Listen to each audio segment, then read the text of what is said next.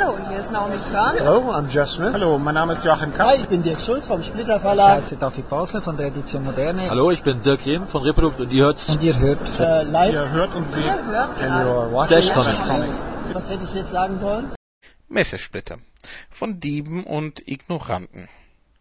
Das rührige Team um Faszination-Comic-Organisator Wolle Stutz versorgt Künstler, Journalisten und andere Besucher des Comiczentrums nicht nur regelmäßig mit Getränken und Knapperzeugs, sondern hat auch für eine feine Leselounge gesorgt. Dort kann man in einer tollen Auswahl an Comics aller Genres und Stilrichtungen stöbern und den Messestress mit etwas Lektüre wieder abbauen. Ein Problem sind, wie eine der Mitarbeiterinnen berichtete, dreiste Langfinger, denen die ausliegenden Comics so gut gefallen, dass sie diese gleich kostenlos mitnehmen wollen, manchmal gleich stapelweise. Schade, wenn eine so gute Idee mit solch einem asozialen Verhalten quittiert wird. Mein Vorschlag daher, nächstes Jahr sollte Ehappas Santaman mit seiner Route am Lesebereich postiert werden oder der bissige Wiglaf Droste. Der kosmopolitische Aufschub. Erinnert sich noch jemand an Sascha Taus, der Kosmopolit? Genau, der Killer-Thriller mit dem beiliegenden Hammer-Soundtrack von Mercer.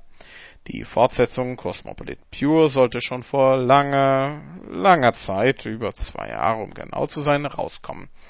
Aus gesundheitlichen und vielen weiteren Gründen musste Sascha die Vollendung des Albums aber immer wieder herausschieben. Am Zwerchfellstand war vom Künstler jetzt aber persönlich zu erfahren, dass Story und Vorzeichnungen lange komplett sind und es keine weiteren zwei Jahre dauern soll, bis der Comic endlich erscheint. Wer Sascha etwas motivieren möchte, begibt sich ins Zwerchfell Verlagsforum und tritt ihn in den, äh, lässt ihm aufmunternde Worte zukommen. Backstage Blues. Die Signiertische für die anwesenden Künstler muss man etwas suchen, denn sie befinden sich hinter der Bühne des Comiczentrums, wo man eigentlich faulenzende Azubis und heimlich ihre Flachmänner lehrende Verlagsmitarbeiter erwartet. Kein Problem ist das, wenn Zeichner wie Monoera Audienz halten.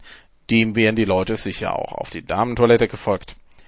Wenn aber weniger bekannte Nachwuchskünstler wie zum Beispiel Sascha Hommer signieren, wäre schön, wenn das Laufpublikum etwas mitbekommen hätte. Unser Lehrer Dr. Dinter. Da Stefan Dinter sich mit Jugendkultur auskennt, beweist er ja immer wieder mit seinen Die kleinen Mutterficker Comicstrips.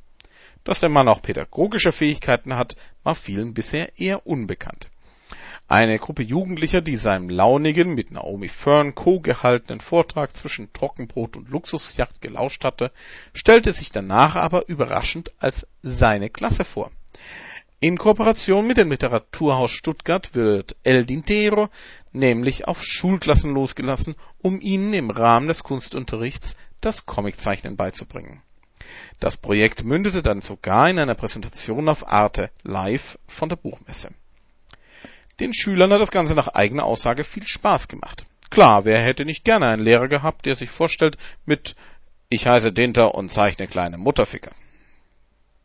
Ping-Pong. Kommen wir zum Sport. Beim zweiten TTTT, dem Tischtennisturnier des Todes, das am Freitagnachmittag im Comiczentrum stattfand, gewann nach einigen recht witzigen Duellen letztendlich das Team von Cartoon Kaufhaus gegen die Finalgegner vom Lappan Verlag.